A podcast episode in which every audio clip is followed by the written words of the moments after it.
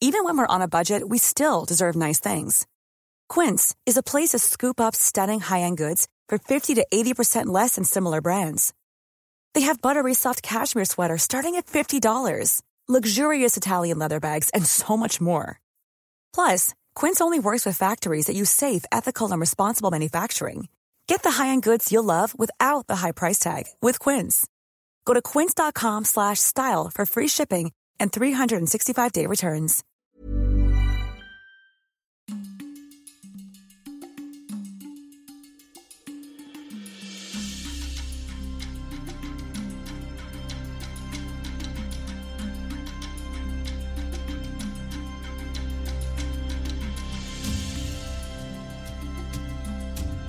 Bienvenue pour cette nouvelle émission géopolitique. Ravi de vous retrouver cette semaine pour cette série d'été consacrée à l'Asie. Je vous rappelle également que vous pouvez retrouver notre numéro en kiosque consacré à l'Afrique de l'Ouest et aux liens entre les narcotrafiquants et les djihadistes, ainsi que notre hors-série consacrée à la géopolitique de la santé. En vous abonnant à Conflit, vous nous permettez de continuer notre travail. C'est la meilleure manière de nous soutenir. Abonnez-vous, faites découvrir la revue également à vos amis, incitez-les à s'abonner, ce qui nous permet notamment de vous proposer ces contenus en accès libre. Nous allons évoquer cette semaine le siècle des défis et notamment la place de l'Asie et de l'Asie indienne, pakistanaise, iranienne dans ce nouveau monde qui est en train de se dessiner avec euh, mon invité, maître Ardavan Amir Aslani. Bonjour. Bonjour monsieur. Merci beaucoup d'avoir accepté notre invitation. Merci à vous de m'avoir invité. Vous êtes avocat, vous êtes essayiste, vous avez publié une, douzaine de livres, dont ce dernier qui vient de paraître aux éditions L'Archipel, Le siècle des défis, grands enjeux géostratégiques internationaux. Les références sont à retrouver comme chaque semaine sur le site internet de Conflit. Vous vous intéressez particulièrement euh, au, Moyen-Orient et au monde asiatique, même si dans l'ouvrage vous étudiez beaucoup d'autres choses, notamment les questions de, cybersécurité et, du, monde qui peut émerger après la, pandémie, mais en, se concentrant sur ce, monde asiatique, notamment l'Inde, le Pakistan, euh, l'Iran, euh, comment, d'après vous, cette région du monde peut prendre une, place dans ce monde qui est en train de se dessiner, dans ce siècle des défis que vous décrivez?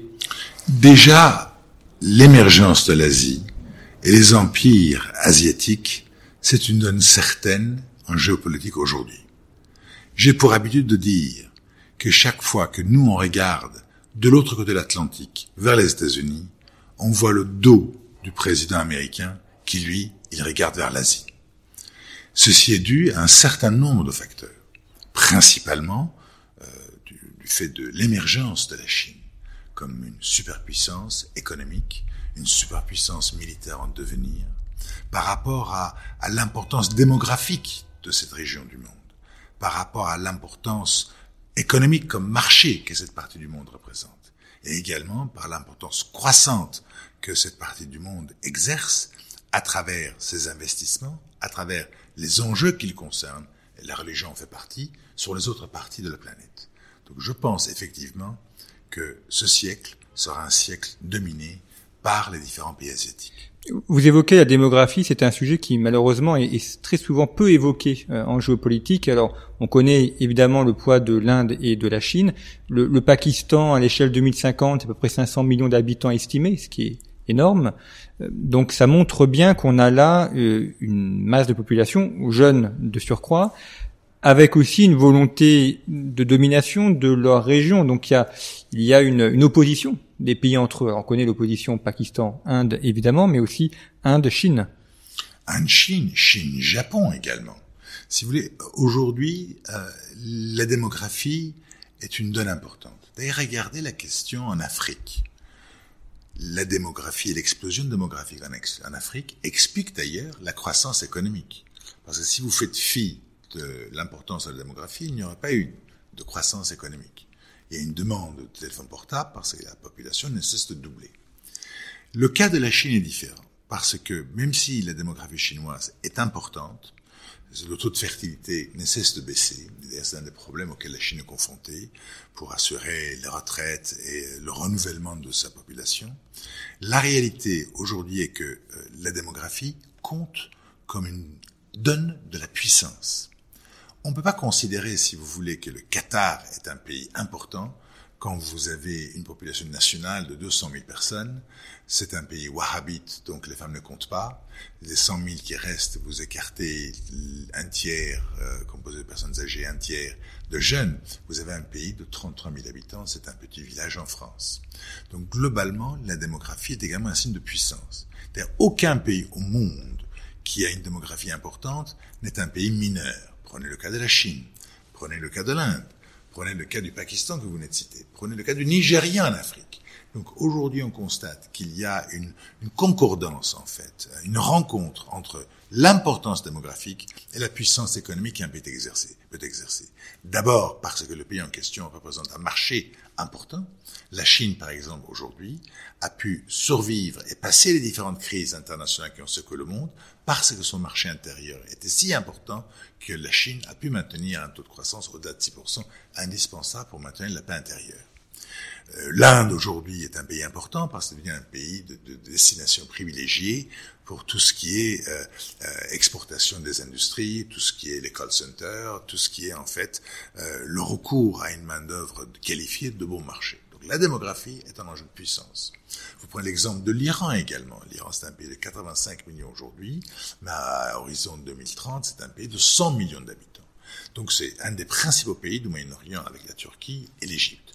Donc la population, la démographie est un facteur important, sous-jacent de l'importance économique qui détermine l'importance économique et politique et militaire d'un pays. Avec la démographie, aussi la question de la, formation l'éducation, c'est un, sujet que vous, soulignez régulièrement, notamment sur l'Iran, le fait que euh, les, la population iranienne est, est bien formée, qu'il y a beaucoup de femmes ingénieurs euh, en Iran, et ça, c'est aussi pour l'Iran d'une part, pour le Pakistan d'autre part, un, élément important dans leur poids mondial. Absolument. Je dirais que le niveau d'éducation des Iraniens est un cas particulier. L'Iran, si vous voulez, est un pays qui a un niveau d'éducation qui est supérieur à la moyenne haute de l'Europe occidentale. Euh, en plus, ce, ce niveau d'éducation rencontre la connexion à l'Internet, puisque 100% des Iraniens ont un accès à Internet. C'est vrai avec des, des, des, des, applications qui permettent de contourner la censure, mais globalement, l'accès à Internet est là. En plus, il y a, si vous voulez, euh, des millions d'Iraniens à l'étranger qui font des allers-retours. Donc cette jeunesse iranienne, elle est non seulement éduquée, elle est également ouverte sur le monde, c'est ce qui s'y passe, et parce que cette jeunesse n'a rencontré d'ailleurs que pendant, euh, pendant, ces, pendant ces 42 dernières années que la théocratie iranienne, qui ne lui a promis que deux choses, le chômage et les restrictions systématiques des libertés publiques, que l'Iran est devenu un pays particulier, un pays qui est une théocratie, la seule théocratie au monde, mais qui en même temps est un pays totalement laïque de par sa population du fait des facteurs que j'ai mentionnés. L'éducation en Iran est tellement remarquable que, par exemple, la première femme prix Fields, qui est le Nobel de mathématiques, était une Iranienne, malheureusement décédée aujourd'hui. Il y a deux ans, un autre Iranien a remporté le prix Fields également le pays, malgré 42 ans, si vous voulez, d'embargo international, 42 ans de, de, sanctions et de restrictions à l'exportation vers ce pays, est devenu une, une puissance euh, au seuil du nucléaire, c'est un euphémisme de le dire, quasiment une puissance spatiale avec la faculté de placer des satellites en orbite. C'est un pays qui est technologiquement avancé. C'est un peu paradoxal. On a en France l'idée que si c'est une théocratie en plus euh, qui paraît extrêmement euh, euh, fermée et, et, peu ouverte au, débat intellectuel, il ne peut pas y avoir d'éducation de qualité poussée, notamment près des femmes. Et pourtant, vous l'expliquez bien, ce n'est pas le cas. Comment Comment s'explique ce paradoxe apparent? Je, je, dirais que ce paradoxe, notamment au niveau des femmes, est la particularité de l'Iran, parce que l'Iran est certes un pays musulman, mais c'est un pays musulman chiite, donc euh, courant minoritaire de l'islam, et c'est également un pays qui, qui, qui, qui est un pays perse, donc euh, arabe.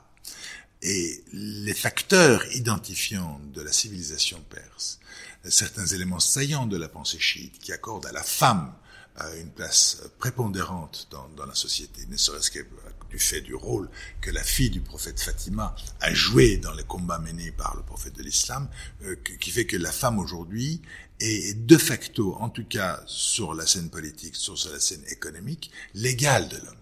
Bien sûr. Euh, le fait d'être obligé de porter le foulard ne va pas dans ce sens. Bien sûr, il y a un certain nombre de facteurs limitatifs de la position de la femme dans la société par rapport à l'homme, mais globalement, on ne peut pas comparer la position de la femme iranienne avec celle de la femme saoudienne ou la femme d'aucun autre pays qui entoure l'Iran.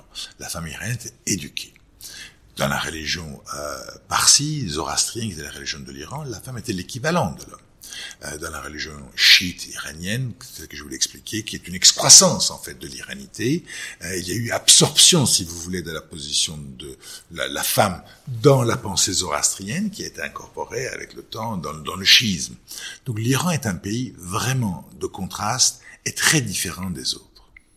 L'Iran par rapport au Pakistan, est-ce que euh, il y a là une, une opposition fondamentale par rapport à une volonté de puissance régionale ou est-ce qu'au contraire, il pourrait avoir des intérêts, euh, voire des ententes? Moi, je pense que ces deux pays sont des alliés virtuels et potentiels. D'ailleurs, ils l'avaient été. C'est la révolution iranienne en 79 qui a mis un terme à l'accord militaire qui liait l'Iran au Pakistan en plus de la Turquie et de l'Irak, le, fameux pacte du Sento. Euh, et le Pakistan, à l'époque, n'était pas le Pakistan que l'on connaît aujourd'hui. Ce qui a changé au Pakistan, en fait, c'est l'irruption de l'argent saoudien. C'est l'irruption de la diplomatie de portefeuille de l'Arabie saoudite qui a changé le visage de l'islam au Pakistan. Rappelez-vous, lorsque la partition de l'Inde a eu lieu et que le Pakistan a été créé, Mohammad Ali Jinnah, le fondateur du Pakistan, on le qualifiait de l'homme le plus élégant de l'Asie du Sud. C'est un barrister, un avocat euh, de la Lincoln's Inn à, à Londres, totalement séculier. Ce n'est que sous Bhutto, des années après sa disparition, et par la suite sous, sous euh, le, le, le, le, général dont le nom m'échappe maintenant, qui lui a, Ziaul Haq d'ailleurs, qui, qui lui a succédé à l'issue d'un coup d'État, que le pays change. Le pays des mausolées, le pays du soufisme, le pays de la tolérance, s'est transformé en, un pays de, de mosquées rouges. Rappelez-vous cet épisode où la mosquée rouge des islamistes ultra fanatisés avait pris le contrôle d'une mosquée. Donc en fait, la, grande différence entre le Pakistan et l'Iran, il y en a un certain nombre d'autres, c'est que l'Iran est euh, euh, profondément marqué par un sentiment d'identité nationale transhistorique à travers le temps et l'espace. L'Iran est le seul pays souverain au monde qui vit à l'intérieur de sa frontière actuelle depuis 3000 ans. Aucune invasion n'a réussi à changer le sentiment national iranien, la particularité iranienne. Alors que le Pakistan, d'une république, si vous voulez, laïque, s'est transformé en république islamique sous Bhutto et, sous le général Ziarak. C'est-à-dire que aujourd'hui, l'islam a changé avec l'implication saoudienne dans le pays qui essaie de transformer en fait le Pakistan en une sorte d'armée de mercenaires à la solde des Saoudiens. Mais les Pakistanais ont eu un source national. Et lorsque MBS a demandé à ce que le Pakistan aide l'Arabie saoudite dans, l'aventurisme saoudien au Yémen, les Pakistanais ont refusé. Ils ont même refusé de faire partie de cette armée islamique qu'ils voulaient créer. Donc, le Pakistan aujourd'hui est en train de se rendre compte qu'il faut faire un retour aux sources, renouer avec la pensée initiale, si vous voulez, de Jinnah, revenir à ce que ce pays devait être, c'est-à-dire l'héritier de l'Empire moghol travers l'exemple que je soulignais, euh, en parlant du président américain qui regarde vers l'Asie et que les Européens voient son dos, eh bien les Pakistanais, au départ de, Lahore, au départ d'Islamabad, quand ils regardent vers, l'Est, il voit en Inde le tombeau de, de Humayun, un des fondateurs de l'empire euh, moghol des Indes. Donc ils vont revenir vers cette autre facteur d'identité qui est qualifié euh, comme étant une nation différente, c'est-à-dire les grands moghols de l'Inde. Et ils se considèrent comme tels, comme les héritiers de, de, des grands moghols de l'Inde. Donc en fait, le Pakistan va graduellement, je pense, abandonner ce penchant islamique qui a été imposé par l'argent saoudien, pardonnez-moi, et va partir vers un retour aux sources. Donc il va y avoir un moment où les Pakistanais et les Iraniens vont pouvoir se rencontrer, se rencontrer à mi-chemin, et se rencontrer du fait des intérêts communs qui unissent ces deux pays. Vous évoquez l'empire euh, moghol dans un de vos précédents ouvrages consacrés au Pakistan justement. Euh, vous expliquez que les, les Moghols ont contrôlé une partie de l'Inde euh, pendant quelques quelques temps. Donc aujourd'hui, quand on pense à l'Inde, on pense essentiellement à un pays hindou et au rôle qu'a pu jouer Gandhi euh, dans la constitution de ce pays, mais euh, pendant plusieurs siècles, euh, d'ailleurs le, Taj Mahal est un produit de cette occupation moghole. Bien sûr. On a trop souvent, trop souvent tendance à oublier que l'histoire de l'Inde, telle qu'on le connaît globalement, c'est l'histoire des Moghols de l'Inde. à partir du XIIe siècle, le sultanat de Delhi, jusqu'en 1857, la révolte des Sipahis, qui est le premier mouvement de, de révolution nationale contre la domination anglaise. Donc on part en fait du, du XIIe siècle au XIXe siècle. Donc pendant sept siècles, si vous voulez, directement ou indirectement, les Mongols pendant quatre siècles et d'autres royaumes indépendants, afghans persanophones, musulmans persanophones, ont dominé ce pays. Euh, Modi, ou le premier ministre indien, aujourd'hui essaye de réécrire l'histoire en réécrivant les différents aspects du passé de l'Inde, en autorisant la construction, par exemple, d'un temple hindou sur ce qui fut naguère une mosquée construite euh, par euh, Babour, le premier fondateur de, de l'Empire mongol des Indes. Mais la réalité est que l'histoire ne s'efface pas. On peut tenter de la réécrire, mais l'histoire de l'Inde aujourd'hui, c'est l'histoire de l'Inde, euh, en tout cas des presque euh, mille dernières années, l'histoire de, de l'Empire moghol, persanophone et musulman tous les monuments importants que connaît le monde aujourd'hui en Inde sont des monuments, si vous voulez, qui sont des, des monuments construits par des princes moghols. Que ce soit le Shah, euh, que ce soit Shah Jahan qui a construit euh, ce, ce, ce, temple à la mort, que le, le Taj Mahal, puisqu'en fait c'est un tombeau pour, pour sa, sa, sa bien-aimée, ou que ce soit euh, le, le, jardin Shalimar à Lahore, ou que ce soit la tombe d'Ormoyoun et d'autres sites que je pourrais citer, tout ça c'est l'œuvre des Moghols de l'Inde.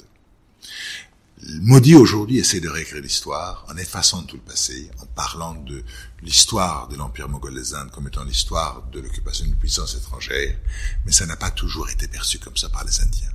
Et le fait qu'aujourd'hui l'Inde recèle en son sein une population musulmane démographiquement la plus importante par rapport au Pakistan fait que cette réalité de l'histoire ne saurait être effacée aisément. Et les Pakistanais, quel rapport ont-ils à cette histoire de leur présence dans ce qui est aujourd'hui l'Inde? Est-ce que c'est une, il peut y avoir une nostalgie d'un grand Pakistan, ou est-ce qu'ils considèrent que c'est un fait passé, aujourd'hui terminé, et, et qu'ils se concentrent sur leur pays actuel? On a du mal à tourner la paille sur le passé. Tous les peuples ont ce mal. Les Pakistanais regardent, comme je vous l'expliquais, l'Inde et voient tous les grands monuments des Moghols en Inde, dans un pays qui se veut aujourd'hui hindou et qui tente euh, d'effacer son passé. Donc ils vivent très mal cette situation. Très mal cette situation qui d'ailleurs crée les, les, les conflits que l'on connaît avec l'Inde. Ils, ont quand même connu euh, deux guerres et demie, si on fait même abstraction de, des heures entre l'Arabie et son respective il y a deux ans.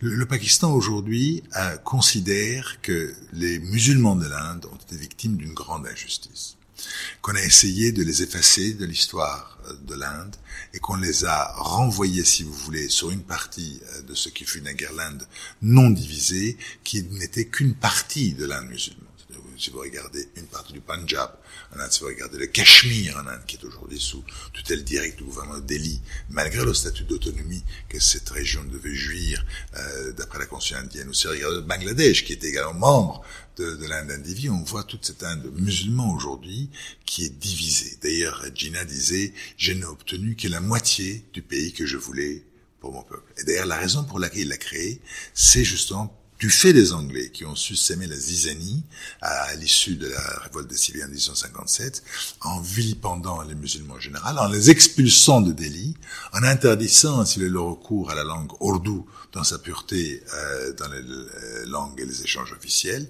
et qui ont transformé les musulmans en une sorte de démons, ceux qui ont osé contester la domination britannique. Et ceci a fait que de, de mi-19e siècle jusqu'à l'indépendance en 47, euh, les musulmans de l'Inde se sont transformés en une seconde zone.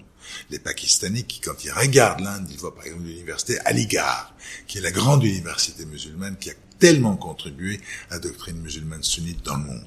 Il faut le savoir, les grands commentateurs, si vous voulez, de, de la religion musulmane sunnite sont euh, des Indiens de l'Inde, principalement.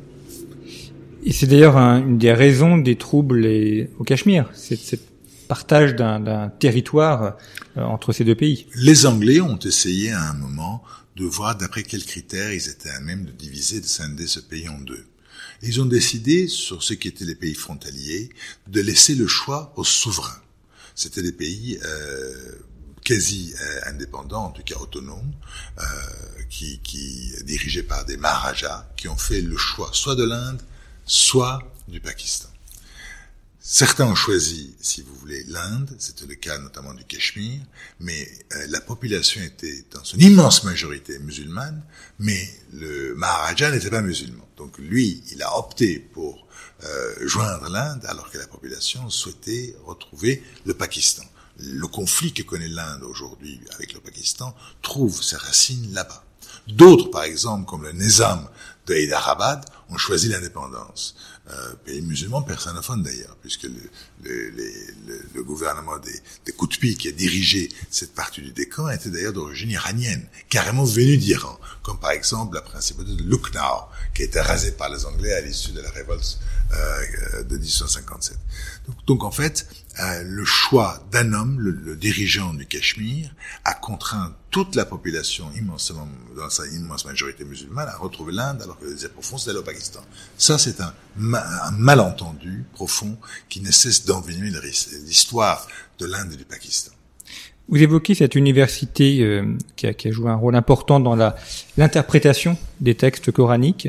Est-ce que le, Pakistan ne, pourrait pas tenter d'avoir une sorte de rôle de, de, leader, de chef sur le monde sunnite euh, et de, contrecarrer euh, l'influence actuelle de l'Arabie saoudite, voire du Qatar?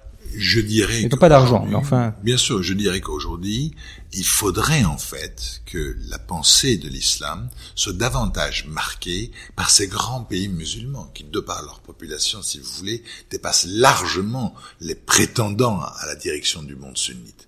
L'Arabie saoudite, sa seule légitimité, ce que la Mecque et Médine sont sur son territoire national ce qui d'ailleurs aujourd'hui euh, encourage Erdogan, en, avec son retour vers l'Empire ottoman passé, de dire que la Turquie a, a, autant de prétentions que les Saoudiens pour diriger les lieux saints de l'islam, puisque l'Empire ottoman les a occupés pendant des siècles. Mm. Sauf que les grands pays musulmans ne sont pas des pays arabes. Prenez l'exemple de l'Indonésie, qui est le, pays, le plus grand pays musulman, ou encore le Pakistan, ou encore le nombre de musulmans qui sont en Inde. Ce pays-là, effectivement, devrait prendre le dessus, devrait prendre le leadership du monde musulman sunnite, mais dans la pratique, faute de moyens financiers, notamment pour le cas du Pakistan, faute du, fait d'une dépendance également par rapport au soutien financier que certains pays arabes du Golfe Persique lui apportent, n'ont jamais pu euh, s'épanouir, s'affranchir de cette tutelle. Le jour où cette tutelle pourra être écartée, le Pakistan pourra jouer un rôle majeur.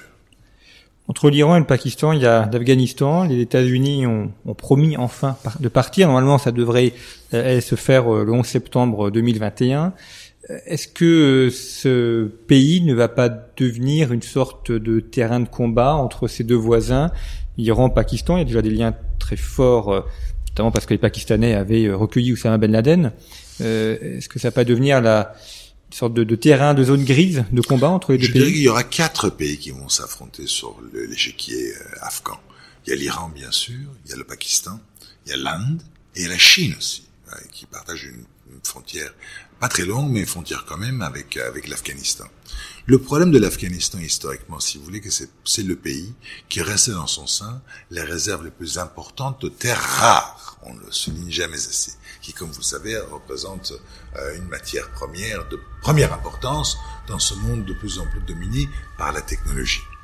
Les Pakistanais y ont un intérêt parce que c'est au départ du Pakistan que les talibans créés par les Américains pour combattre l'influence soviétique euh, sont partis à la conquête de ce pays. Donc le Pakistan et les services pakistanais, le fameux ISI, Inter-Service Intelligence, ont joué un rôle majeur dans la création du mouvement des talibans. Donc ils n'ont pas envie, si vous voulez, que l'influence sur l'Afghanistan disparaisse. Surtout que l'Inde essaye d'exercer une influence, et les, Pakistanais considèrent que si l'Inde devait exercer une influence de mesurer en Afghanistan, le pays serait encerclé par, par l'Inde, qui est son ennemi historique pour les raisons que j'ai évoquées tout à l'heure. L'Iran, pour sa part, a des enjeux majeurs.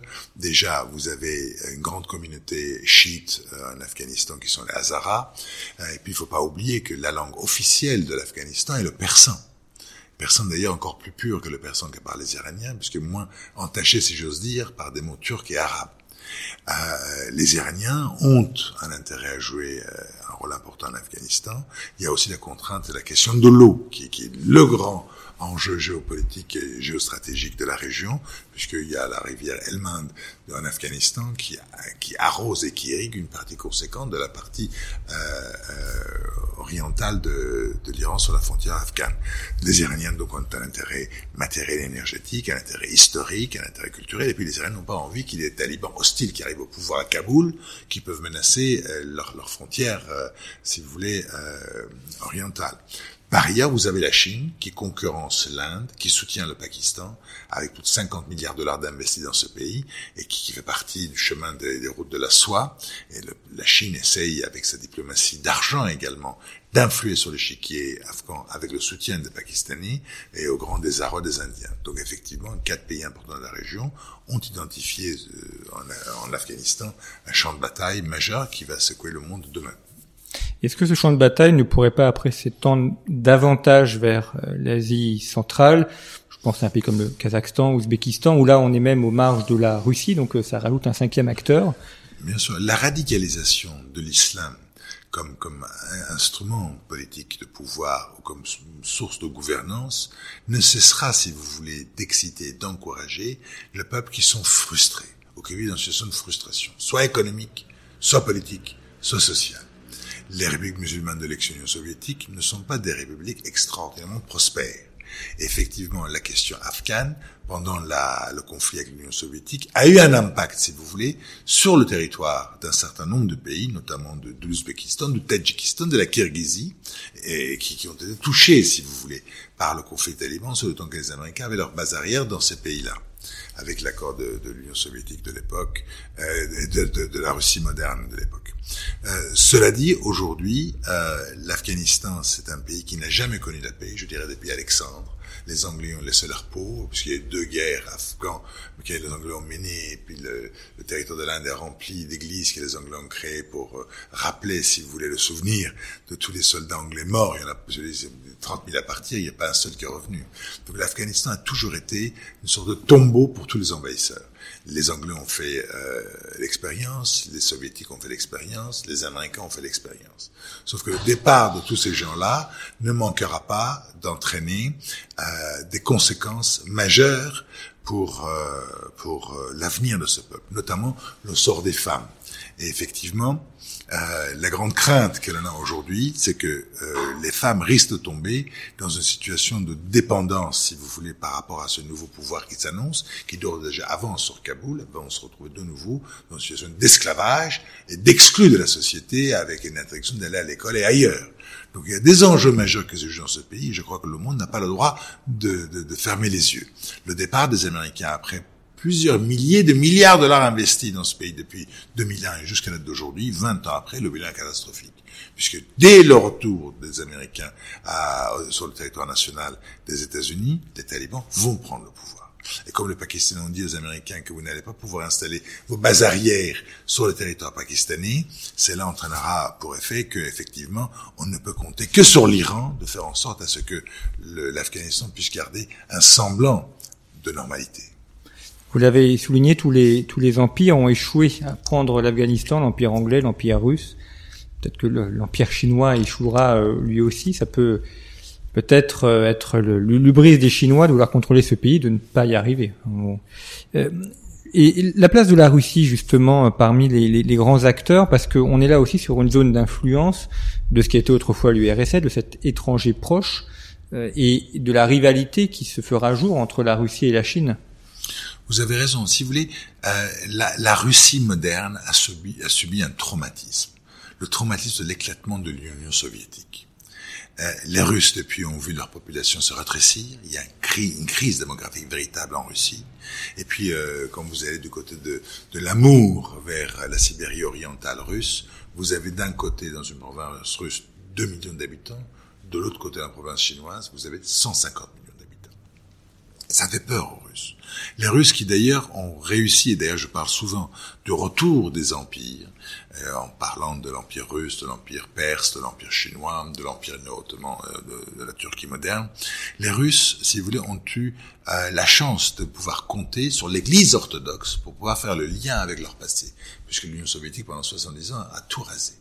Et c'est cette alliance-là a permis aux, Russes de retrouver leur identité, si vous voulez, historique, euh, l'identité de, l'empire de Romanov autour de l'Église orthodoxe, et, se retrouver, si vous voulez, leur dignité qu'ils avaient perdue à l'époque d'Eltsine après la chute du mur de Berlin et Gorbatchev. Euh, donc les, Russes aujourd'hui euh, ne pensent qu'à une seule chose retrouver leur gloire passée, retrouver l'empire euh, Saint-Georges de revenir, redevenir la troisième Rome que ce pays, dans son esprit, n'a jamais dû cesser d'être. Et effectivement, on voit le retour des Russes. Et les Russes ne pensent qu'à une seule chose, de recréer l'empire soviétique euh, qu'ils ont perdu. Et il y a beaucoup de nostalgie autour de ça.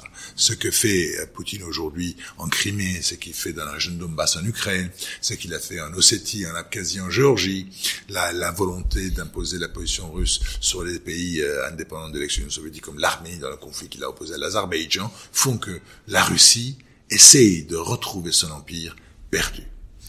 Alors c'est justement une de vos thèses, ce sera ma, dernière question puisque nous arrivons au terme de cet entretien, mais dans votre ouvrage Le siècle d'édifice, cette, cette renaissance des empires, c'est un, élément sur lequel vous insistez beaucoup, et on a l'impression de voir des empires euh, renaître, vous les avez évoqués, mais qu'il y a l'empire d'aujourd'hui qui est l'empire américain qui n'est pas en train de disparaître, mais en tout cas est vacillant et qui irait peut-être à contre-courant de ce mouvement de renaissance des empires. Bien sûr, je, je constate effectivement, d'ailleurs, mon constat ne se limite pas aux États-Unis.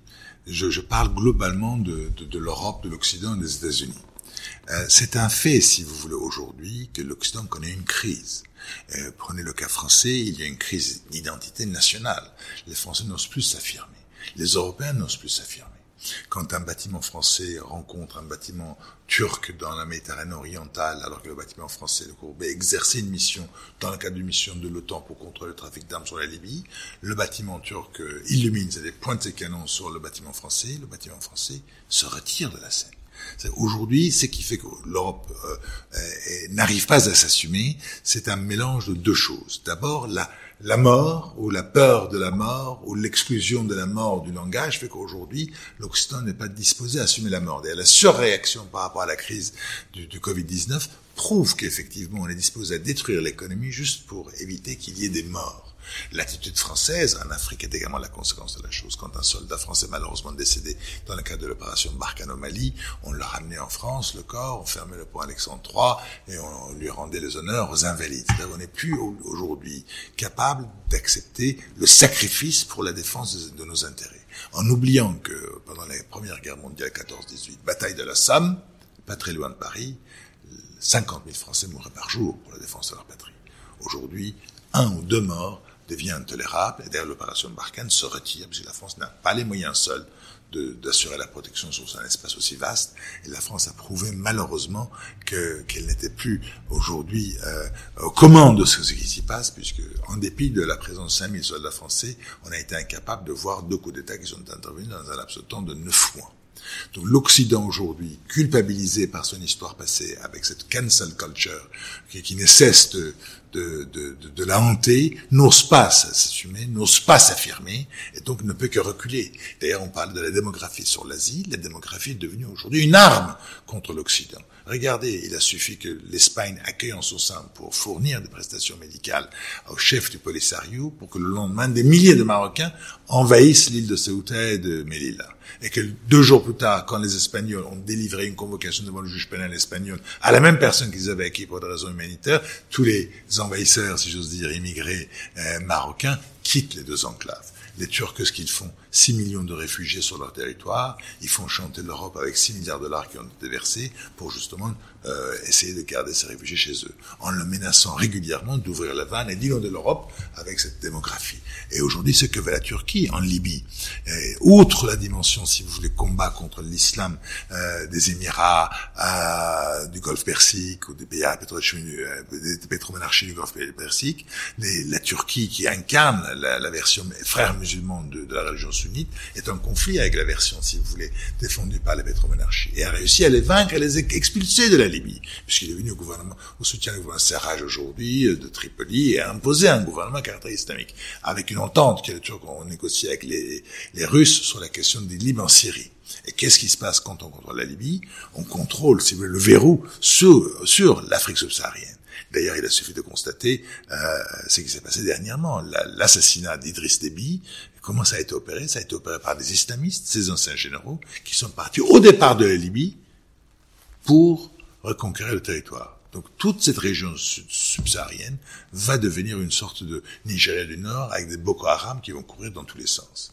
De, de, de partir de la Somalie jusqu'à la Mozambique et menacer les intérêts d'un groupe total, jusqu'à tout ce qui se passe aujourd'hui euh, au Mali, euh, en Mauritanie, euh, au Tchad et ailleurs. Aujourd'hui, tant que l'Europe n'est pas à même d'assumer le sens de son destin, de comprendre son passé, il ne s'agit pas d'approuver tous les faits historiques. Là, on célèbre le bicentenaire de la mort de l'empereur Napoléon. Euh, il ne s'agit pas d'approuver tout ce qu'il a fait ou tout ce qu'il n'a pas fait. Il s'agit de constater que c'était un grand homme. Euh, c'est le deuxième nom le plus connu sur la planète après celui du Christ. Un grand homme qui, qui a marqué son temps. Et que la France d'aujourd'hui est le fruit de ce qu'a fait Napoléon il, y a, il, y a, il y a plus de deux siècles. Donc ne jugeons pas le passé avec les critères le regard d'aujourd'hui. L'histoire est l'histoire, on ne la réécrit pas. C'est pour ça que j'ai même écrit un livre qui porte sur l'Iran et l'histoire de la Perse. Faut m'insurger contre la volonté des uns et des autres de réécrire l'histoire, en oubliant qu'Hérodote, le père de l'histoire moderne, était iranien, euh, alors qu'il était grec, mais il était ressortissant iranien, et en oubliant que le golfe Persique, c'est toujours appelé golfe Persique. Et dire golfe arabique aujourd'hui ou golfe arabe-persique, c'est un non-sens on ne peut réécrire l'histoire parce que la vérité est difficile à chasser. Merci beaucoup pour euh, cette analyse sur ce, ce, siècle des défis. Je rappelle donc le titre de votre ouvrage, Le siècle des défis, grands enjeux géostratégiques internationaux, qui est paru chez l'Archipel. Euh, les références sont à retrouver sur le site internet de Conflit, site internet sur lequel vous pouvez également retrouver euh, notre série d'été, la rubrique consacrée à la philosophie politique et celle-ci qui est consacrée à l'Asie. Et puis vous pouvez également vous abonner, faire connaître Conflit, transmettre des invitations d'abonnement à vos amis. En vous abonnant, vous permettez à Conflit de se développer et de continuer à vous proposer, comme ces podcasts, ce contenu en accès libre. Merci beaucoup pour votre fidélité. Je vous retrouve la semaine prochaine pour une nouvelle émission consacrée à l'Asie dans le cadre de cette série d'été.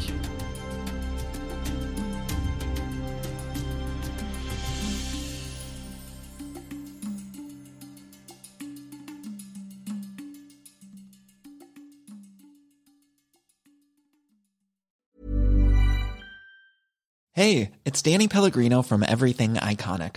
Ready to upgrade your style game without blowing your budget? Check out Quince. They've got all the good stuff, shirts and polos, activewear and fine leather goods, all at 50 to 80% less than other high-end brands. And the best part? They're all about safe, ethical and responsible manufacturing. Get that luxury vibe without the luxury price tag. Hit up quince.com slash upgrade for free shipping and 365 day returns on your next order. That's quince.com slash upgrade.